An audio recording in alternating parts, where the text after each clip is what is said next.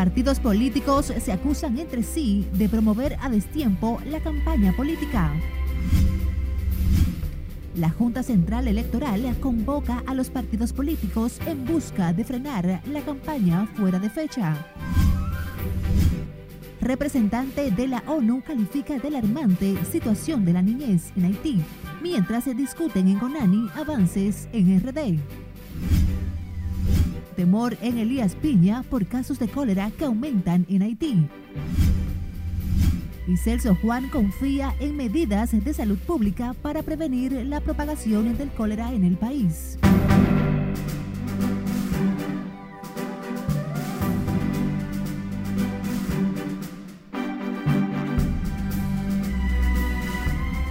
Muy buenas tardes, martes 25 de octubre. Qué gusto reencontrarnos. Iniciamos la primera emisión informativa de Noticias RNN.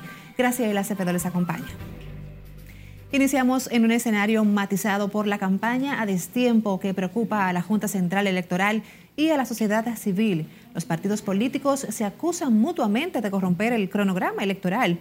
Esto pese a las advertencias que ha hecho el órgano de comicios. Nuestra compañera Margaret Ramírez está en directo desde la Junta Central Electoral y nos amplía. Adelante, Margaret. Buenas tardes para ti. Gracias, así es. Muy buenas tardes. Esta es la segunda ocasión en que la Junta Central Electoral llama a capítulo a los partidos políticos por la campaña a destiempo, advertencia que ha sido pasada por desapercibida por las organizaciones. Es que vemos una provocación permanente por parte de los funcionarios palaciegos Hoy el oficialismo y el opositor PLD se acusaron mutuamente de ser los propiciadores del proselitismo fuera del calendario establecido por la Junta en su cronograma para los comicios del 2024. Porque permanentemente vemos como, eh, producto de la desesperación, los funcionarios de Luis Abinader están provocando, colgando vallas gigantescas, haciendo actos con motivo de la reelección y eso, eso daña todo el proceso. La oposición eh, lo que quiere decir es que realmente están viendo a un partido unificado, un partido decidido a cerrar fila con su presidente. Aquí no hay eh, ningún indicio de división ni de nadie que no sea atrás del presidente Luis Abinader para esto. Nuestro partido está hasta el momento realizando un sinnúmero de acciones, las cuales eh, se realizan respetando las normas electorales como son jornadas de inscripción, como son juramentaciones, ruedas de prensa, elecciones internas. Sin mayores herramientas para hacer cumplir la ley, el órgano de comicios pretende ponerle un freno a la campaña a destiempo que se ha puesto de manifiesto con mayor énfasis en las últimas semanas. Sí, reitero que el Pleno ya el jueves se va a reunir con los presidentes y, secretarios generales. ¿La Junta va a sancionar a esos partidos que están haciendo campaña? Nos reunimos el jueves, nos reunimos el jueves. Es que la ley tiene sus tiempos, la ley lo dice claramente. Todo está sometido a plazo, entonces por lo tanto hay que someterse a ello. Desde Participación Ciudadana consideran urgente un marco legal que contemple sanciones más estrictas contra los incumplidores de la ley. Y debe expresarse la voluntad de los partidos políticos a través de una modificación de ambas leyes. No están, y esto el pueblo dominicano tiene que saberlo, que a pesar de que se ha puesto constantemente en la palestra pública, estamos a mitad o a terminando octubre y no está en la agenda de la, del Congreso. Y eso debe llamarnos la preocupación. Ya en septiembre del 2021, el órgano de comicios emitió un comunicado en el que exigió el cese inmediato de las actividades proselitistas. Para este jueves, la Junta ha convocado a los partidos políticos para buscar una salida a esta situación y garantizar el cumplimiento del calendario eleccionario para el 2024 y de la pre-campaña que está estimada iniciar el primer domingo de julio del 2023.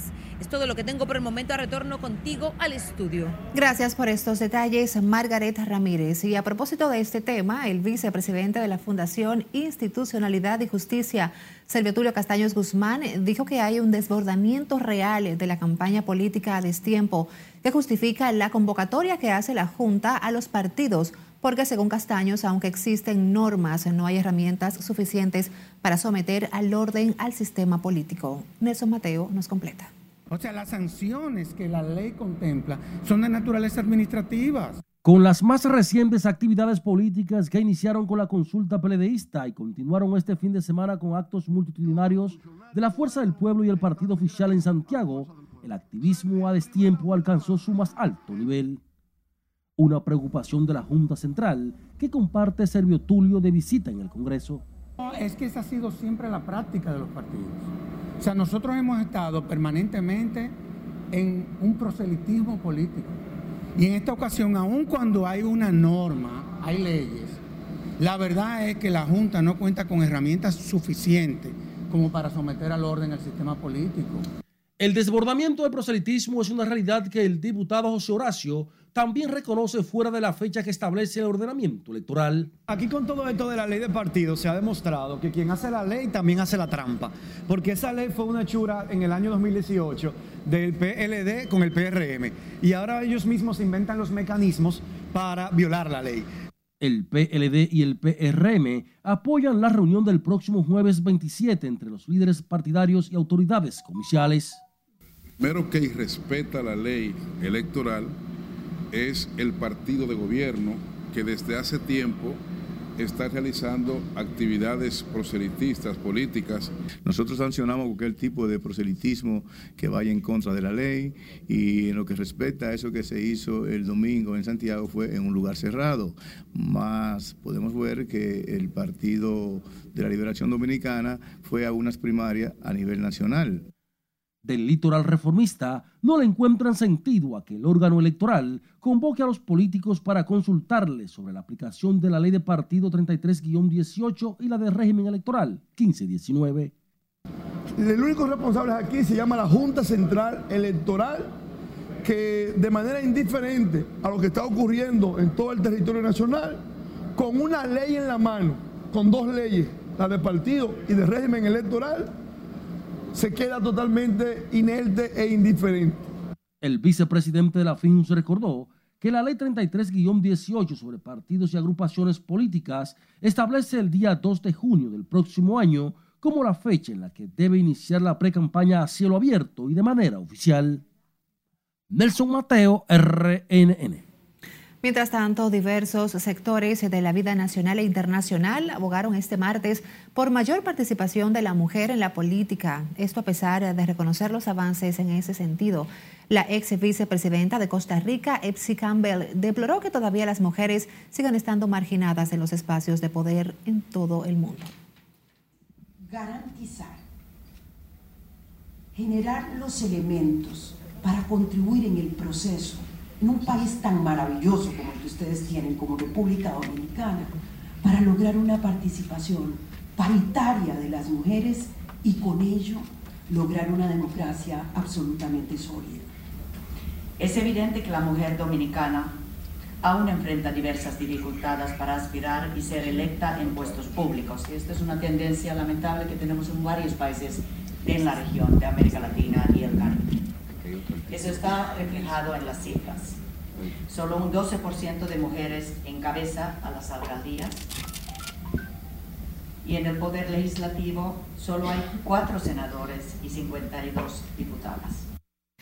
La Junta Central Electoral, el Programa de las Naciones Unidas para el Desarrollo y diversas organizaciones por la defensa de los derechos de la mujer realizaron un conversatorio titulado Liderazgo Político de las Mujeres en los Procesos Electorales. La representante especial del secretario general de la Organización de Naciones Unidas sobre violencia contra niños, niñas y adolescentes calificó como alarmante y preocupante la situación de los niños en el vecino país de Haití tras el caos y la violencia imperante en esa nación. Conectamos ahora con Siledis Aquino, quien está en directo y nos amplía. Adelante, Siledis, cuéntanos. Muchísimas gracias. Así es. Nayat Maya participó en un desayuno conversatorio sobre políticas públicas para garantizar los derechos de los niños, niñas y adolescentes, encabezado por la primera dama Raquel Arbaje el soporte y el apoyo de las Naciones Unidas y hay muchas negociaciones. En este escenario fue entrevistada sobre la situación de los niños en Haití, lo que dijo inquieta a la ONU. La situación actualmente en Haití es preocupante y las Naciones Unidas están haciendo un informe para un mejor eh, comprensión, ¿se dice? Mejor comprensión de la situación porque la situación es alarm, alarmante. alarmante y hay también muchas cosas que están haciendo actualmente en Haití para proteger. Maya también enfatizó que la República Dominicana debe atender las necesidades de los niños migrantes. El sistema de protección y de prevención integral es para todos los niños que están viven en Dominicana República, eh, en la República Dominicana. Es muy importante que pueden, cuando están aquí, tienen acceso a los servicios como los otros niños. Poner fin a la violencia, pero also poner fin a la detención de niños porque son solamente migrantes o son, viven en la calle. Es muy importante. Así respondió la interrogante sobre el tiempo de atención de la ONU frente a las problemáticas de abuso y violencia que sufren los niños en Haití. Lo, sé, que muchos niños en el, todo el mundo y en la región son víctimas de violencia todo, cada día. Eh, muchas formas de violencia eh, en eh, la casa, en el calle, en el internet.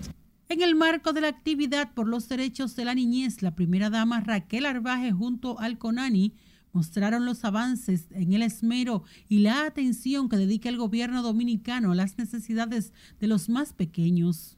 Estamos presentándole acá en el directorio del CONANI todo el trabajo que se ha venido haciendo desde el gabinete de niñez, el CONANI, la articulación y como ella ha visto los avances, también puede hacer algunas eh, propuestas, pero sobre todo ella ha visto ese compromiso que hay en la sociedad también desde el, desde el alto mando político le hace el presidente. Jugaron por la eliminación de la violencia infantil, matrimonios y embarazos en adolescentes.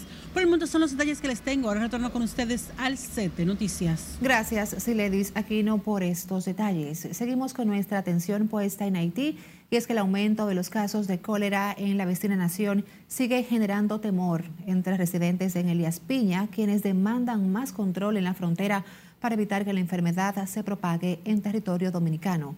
Julio César Mateo nos cuenta más. Sentimos temor de que porque el cólera está en Haití afectando, entonces tenemos que cuidarnos aquí como estamos en la frontera. La preocupación de Rafael Polanco embarga a la mayoría de los eliaspiñenses, quienes consideran al cólera como una amenaza. El cólera está afectando mucho a la nación de Haití. Eh, puede ser que, el brote se extienda igual que la vez pasada. Eh, la población tiene un poco de temor. Lo que le soltamos es a las autoridades que tomen la medida necesaria para contrarrestar ese mal del cólera. Otros ciudadanos, aunque reconocen el peligro que representa el cólera para el país, destacan que no se puede detener el comercio binacional. No le tenemos miedo porque la enfermedad es del ser humano. Si llegó, la recibimos. ¿Qué vamos a hacer si llegó la enfermedad? Recibirla. Ahora el ministro que implemente su plan y haga su trabajo. Representantes de organizaciones sociales de Elías Piña afirman estar dispuestos a colaborar con las autoridades gubernamentales para evitar que el cólera cause estragos en esa demarcación fronteriza. Eh, el uso del lavado de manos, eh, el, chequeo de los alimentos y si algún, si algún caso aparece allá, seguido informárselo a las autoridades para que tomen medidas de eso, del lugar, para evitar que no entre aquí.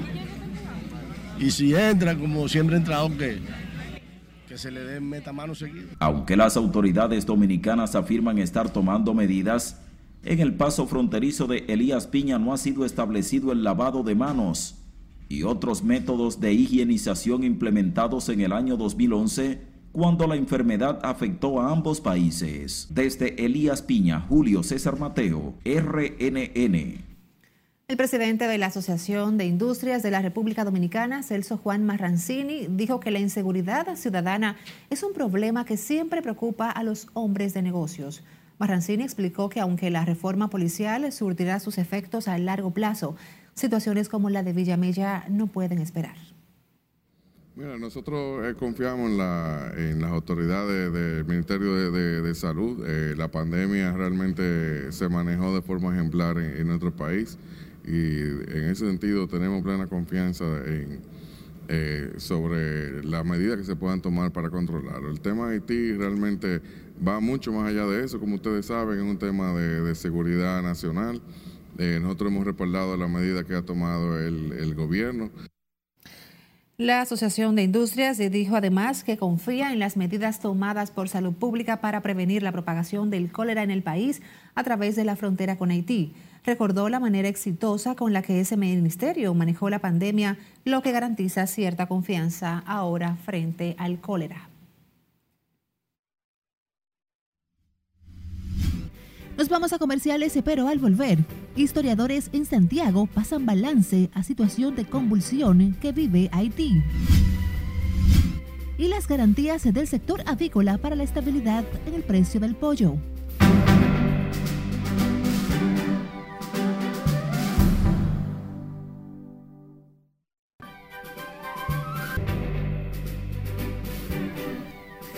Gracias por seguir con nosotros. Abrimos panorama internacional con la Unión Europea. Mostró interés de fortalecer la policía haitiana como parte de las acciones para hacerle frente a la inseguridad que afecta al empobrecido país. Cesarina Ravelo nos amplía en el resumen internacional. El bloque de países de la Unión Europea apoyó así la propuesta de Estados Unidos y México de presentar una segunda resolución en el Consejo de Seguridad de la ONU para evitar una fuerza armada en Haití que permita a las autoridades restaurar la seguridad. Los grupos armados que controlan grandes zonas del país incluyen importantes infraestructuras en medio de un brote de cólera que se propaga en Haití. Fue baleado el periodista haitiano Robertson Alfonse mientras se transportaba en su vehículo la mañana de hoy. Alfonse, quien labora para el periódico Le Novelis y director de una emisora local, fue herido por sus atacantes en medio de un intento de secuestro, pero sufrió heridas de bala durante el ataque. El Departamento de Agricultura de Estados Unidos suspendió la importación de mango desde Haití por alegada inseguridad, cuya medida será efectiva a finales de enero del año entrante. La medida es considerada como un golpe fuerte por parte del sector industrial haitiano porque pone fin de la exportación de esa fruta al país norteamericano que genera más de 10 millones de dólares al año. El presidente de Francia, Emmanuel Macron, pidió al Papa Francisco que llame al mandatario ruso Vladimir Putin y al líder estadounidense Joe Biden para promover el proceso de paz en Ucrania tras considerar una necesidad del diálogo religioso y el papel que puede desempeñar con la Iglesia Católica. Fueron rescatados cinco turistas que quedaron atrapados a 60 metros bajo tierra en las cavernas del Gran Cañón en el estado de Arizona, luego que se averiara el ascensor con el que bajaron a la cueva el pasado domingo. Los trabajadores de Twitter están opuestos al despido masivo de más del 70% de los empleados de esa red social de ser adquirida por el empresario estadounidense Elon Musk quien supuestamente reduciría el número de 7.500 a solo 2.000 personas empleadas. En las internacionales, Cesarina Ravelo, RNN. Volvemos al país con representantes del sector avícola. Expresaron hoy que la sobreproducción de pollos garantiza la estabilidad en el precio de la carne de mayor demanda en la población dominicana, con un aumento de más de 2.3 millones de unidades al mes. Conectamos con Scarlett Wichardo, que nos tiene los pormenores. Adelante, Scarlett, cuéntanos. Gracias, buenas tardes. El presidente de Confenagro asegura que el precio del pollo ha disminuido y atribuye a una distorsión en los precios de intermediación el aumento en el valor de la carne blanca que tuvo lugar en meses anteriores. Hay productores que, fruto a la sobreproducción que hay, están vendiendo inclusive por debajo de 36 pesos. Los productores nacionales insisten en que la estabilidad del pollo y otros alimentos de la canasta básica están garantizados en el país, a pesar de la crisis internacional y sus efectos en el mercado local. Los productores nacionales y en los supermercados nunca pasó de 78 pesos, por más alto que tuviera, nunca. Y eso nunca salió a relucir en la prensa. ¿Pero cómo está ahora? Hoy ahora mismo está a menos de 70 pesos este, el pollo fresco.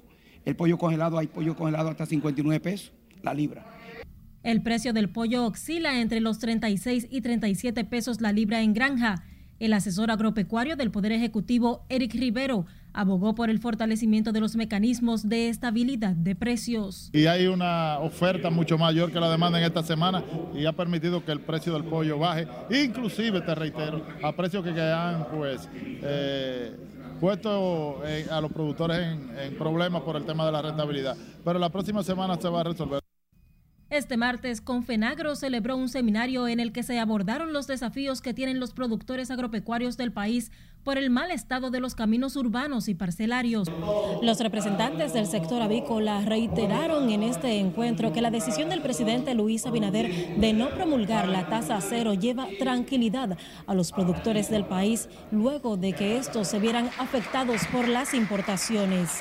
Esta es la información que tengo de momento. Paso contigo al centro de noticias. Gracias por estas puntualizaciones, Scarlett Guichardo. El presidente de la Dirección Nacional de Control de Drogas recordó recorrió las provincias de Elías Piña, San Juan, Pedernales, Barahona e Independencia para inspeccionar las labores que desarrollan los agentes antinarcóticos en contra del narcotráfico y sus delitos conexos en esa parte del país. El vicealmirante Cabrera Ulloa reaccionó o reunió a los agentes de las unidades tácticas de inteligencia y operativa, a quienes les exhortó a seguir trabajando de manera firme en contra de las redes criminales que operan en esa región, siempre acorde con lineamientos institucionales y respetando la Constitución de la República.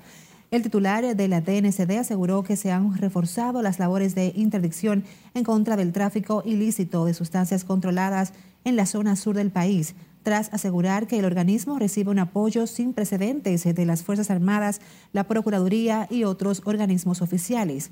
El vicealmirante Cabrera Ulloa ha continuado sus labores de inspección en aeropuertos o puertos, dotaciones operativas y otros puntos del país para motivar, incentivar y orientar al personal sobre sus actuaciones frente a la ciudadanía. Pausamos, les invitamos a que sigan con nosotros.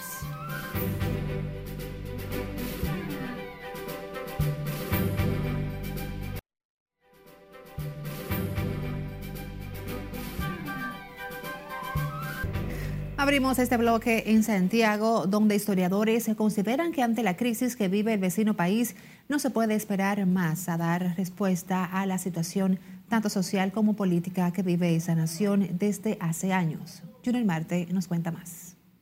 Para los historiadores definen como dramática la crisis generada en Haití que ha provocado hambruna y desesperación. La declaración última de la ONU es un intento tímido de participar, pero en realidad no, fue una decisión eh, contundente de la ONU. Creo que hay otras naciones pidiendo una mayor participación en la toma de decisiones, porque ahora mismo eh, eh, Haití es un Estado fallido. Que se debe resolver de forma inmediata, porque son muchas, muchos millones de personas las que están ahora mismo en una situación crítica.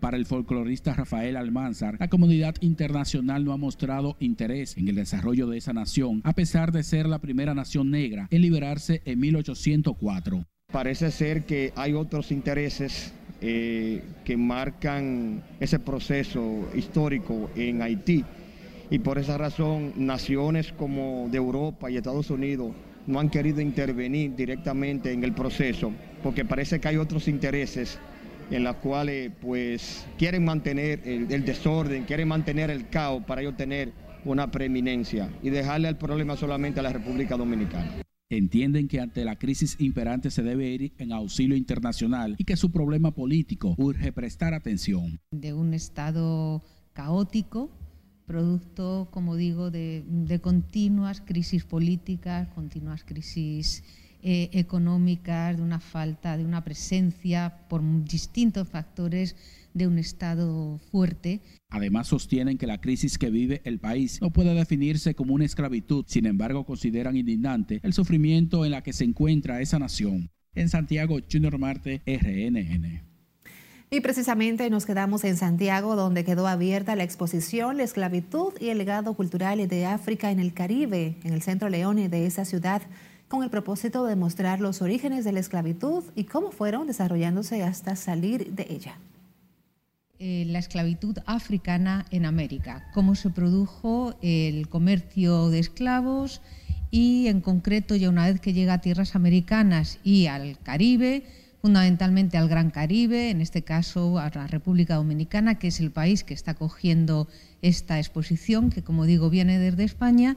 Lo que tratamos es demostrar no solamente la historia de, toda, de todo el comercio de esclavos, de la esclavización de más de 12 millones y medio de africanos y de africanas, sino también de qué manera se fueron insertando en las sociedades receptoras. Todo eso que sabemos que está ahí, pero como que no se habla demasiado. ¿no? Y entonces la exposición tiene esas dos partes, la parte un poco triste de explicar el proceso de esclavización y la segunda parte más positiva. Podríamos hablar de un proceso lento de mezclas entre los distintos grupos protagonistas del encuentro de culturas.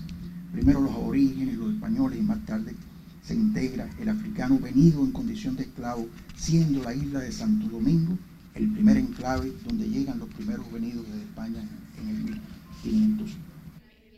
La muestra cultural es patrocinada por diversas instituciones y estará abierta gratuitamente al público hasta el 25 de noviembre. A la actividad que se llevó a cabo en el Centro León de la ciudad Corazón asistieron historiadores, expositores, empresarios e invitados especiales.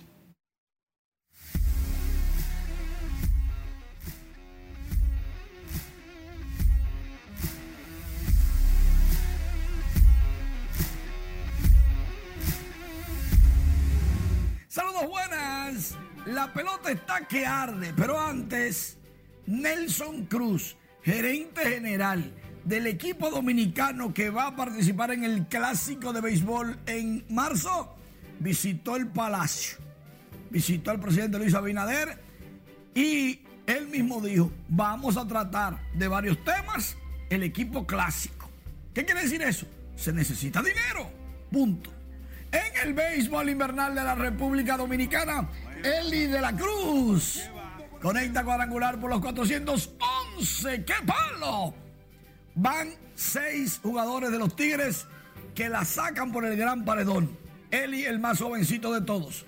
Los Tigres del Licey ganaron el partido 7 por 1 y Emilio Bonifacio logró triple, el número 24 de por vida, quedándose en el tercer lugar de todos los tiempos de los azules junto con Cesarín Jerónimo. Y para el este, los gigantes derrotaron a los toros cuatro carreras por dos. En el corral, el torolío lo hizo el equipo campeón. Los gigantes. Se suspendió el juego escogido Águilas en el Estadio Cibao. Se va a jugar este miércoles ese partido suspendido. Y fue un éxito rotundo el torneo de golf George Bell Birthday. Fue súper exitoso Alberto Pujols hizo un pot perfecto de honor, la salida, el golpe de honor y más de 48 parejas estuvieron jugando en Punta Blanca, en el este de la República Dominicana. Amigos de George Antonio Bell Matei estuvieron participando en este torneo de golf junto con cinco grandes ligas y prometen que para el año próximo será a beneficio de niños necesitados para ayudarlos a estudiar. Qué bueno. Por el momento es todo. Sigo contigo. Gracias Manuel Díaz, como siempre, por mantenernos informados con estos temas deportivos. A ustedes también las gracias por acompañarnos y regalarnos su tiempo. Nosotros nos despedimos. Feliz tarde.